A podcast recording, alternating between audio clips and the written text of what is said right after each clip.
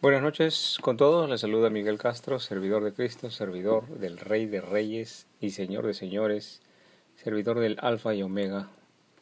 Romanos 19 nos dice que si confesares con tu boca que Jesús es el Señor y creyeres en tu corazón que Dios le levantó de los muertos, serás salvo. Reconoce que eres pecador, Romanos 19. Arrepiéntete de corazón y decide dejar el pecado para siempre Hechos 17:30. Cree, reconoce que Jesucristo murió en tu lugar por tus pecados, pagando la deuda ante Dios Padre. Fue sepultado y resucitó de los muertos. Romanos 10:10. En oración, en oración invita a Jesús a tu vida para que sea tu Salvador personal, orando de esta manera. Amado Dios, soy pecador y necesito perdón. Creo que Jesucristo derramó su sangre bendita y murió como pago por mis pecados. Quiero dejar el pecado, Señor, ayúdame. Ahora invito a Cristo a venir a mi corazón, a mi mente, a mi alma, a mi vida, como mi Salvador personal. En el nombre del Padre, del Hijo y del Espíritu Santo. Amén. Continuamos con el Evangelio cronológico de Jesús. Gracias por estar llena con nosotros esta noche. Buenas noches, hermanos. Esta noche Jesús alerta acerca del espíritu del hombre. Mateo 6 del 22 al 23.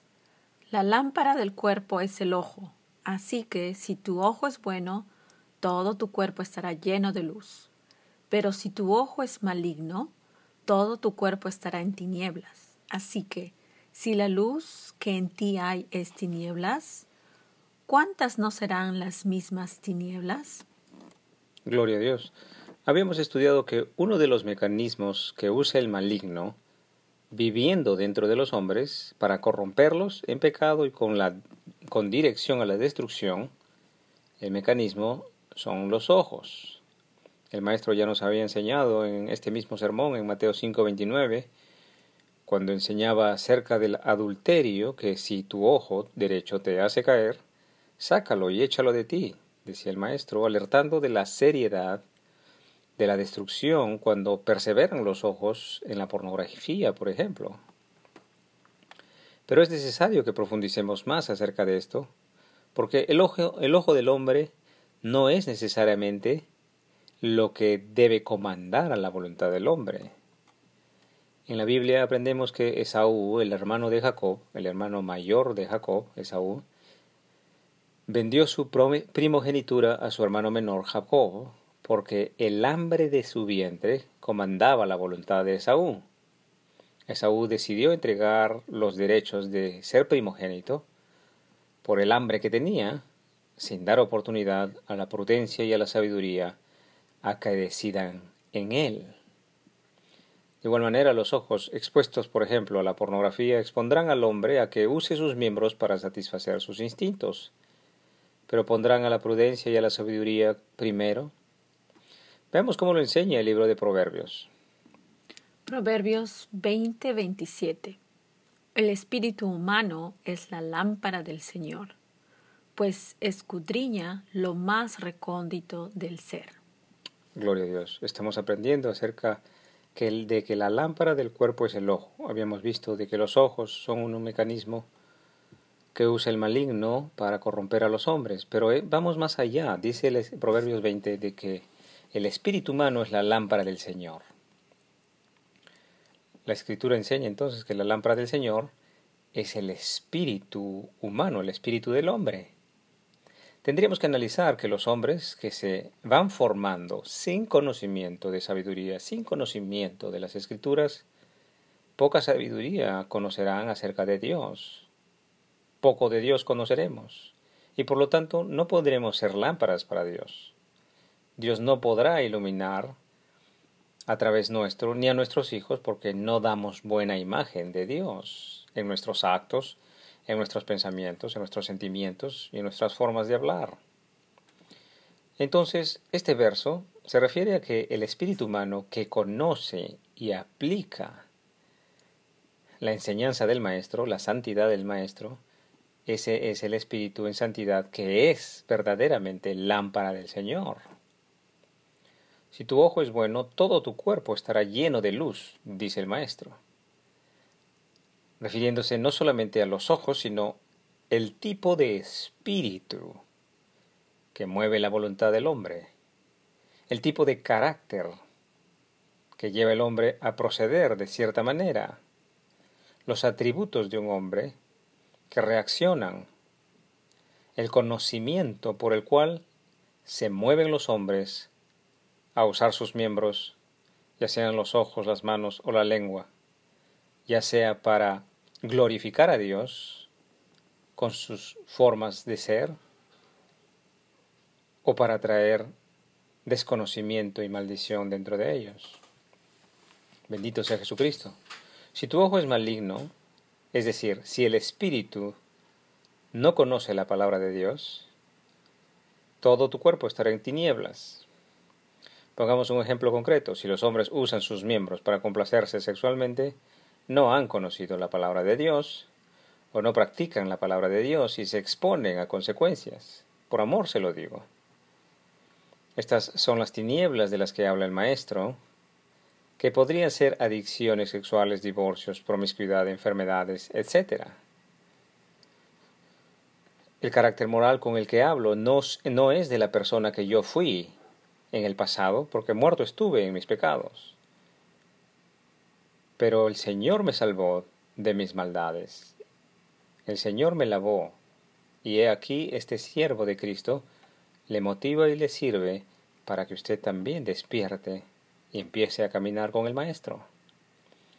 También alerta el Maestro que si estas tinieblas practica el hombre en su vida, cuán difícil será su recompensa después del día final. 1 Pedro 4:18 Y si el justo con dificultad se salva, ¿en dónde aparecerá el impío y el pecador? Gloria a Dios. Lucas lo escribe de la siguiente manera, Lucas 11 del 33 al 37. Nadie pone en oculto la luz encendida, ni debajo del almud, sino en el candelero, para que los que entran vean la luz. La lámpara del cuerpo es el ojo. Cuando tu ojo es bueno, también todo tu cuerpo está lleno de luz. Pero cuando tu ojo es maligno, también tu cuerpo estará en tinieblas. Mira pues, no suceda que la luz que hay en ti sea tinieblas. Así que, si todo tu cuerpo está lleno de luz, no teniendo parte alguna de tinieblas, todo será luminoso, como cuando una lámpara te alumbra con su resplandor. Gloria a Dios. El maestro está hablando entonces de la visión espiritual de los hombres. Por ejemplo, ya habíamos hablado de que los discípulos de Jesús no veían una luz alrededor de Jesús, no se acercaban por una luz alrededor del Señor pero podían ver sus obras milagrosas de sanidad, de misericordia. Percibían la sabiduría de Dios cuando echaba animales y cambistas. En el conocimiento, perseveraban en el conocimiento y la aplicación de las escrituras. Esta es la verdadera visión en la que todos debemos enfocarnos y seguir esta luz, la de Cristo, el Salvador. Revisemos cómo expresa Isaías la ceguera o la oscuridad o las tinieblas del desconocimiento que hay en el hombre. Isaías 59:10 Palpamos la pared como ciegos y andamos a tinieblas como sin ojos. Tropezamos a mediodía como de noche. Estamos en lugares oscuros como muertos. Gloria a Dios. ¿No le parece que el divorcio es una ceguera espiritual? ¿El alcohol y la violencia doméstica ¿No le parece un tropiezo? La lujuria y el aborto no son como andar como muertos. Que Dios tenga misericordia de todos nosotros y nos perdone y nos ayude a caminar en dirección de la luz de Cristo el Salvador. Recuerde que para ser lámpara de Dios tenemos que alimentar el espíritu y para la alimentación y fortalecimiento del espíritu del hombre no se necesitan años de experiencia necesariamente, sino el conocimiento y aplicación de la palabra de Dios, del consejo de Dios, que es dado por gracia y por misericordia de Dios. Aleluya. Gloria a ti, Señor Jesús. Vemos cómo enseña, vemos cómo enseña la Escritura la verdadera visión espiritual, a lo que yo llamaría discernimiento en base a la verdad de Cristo.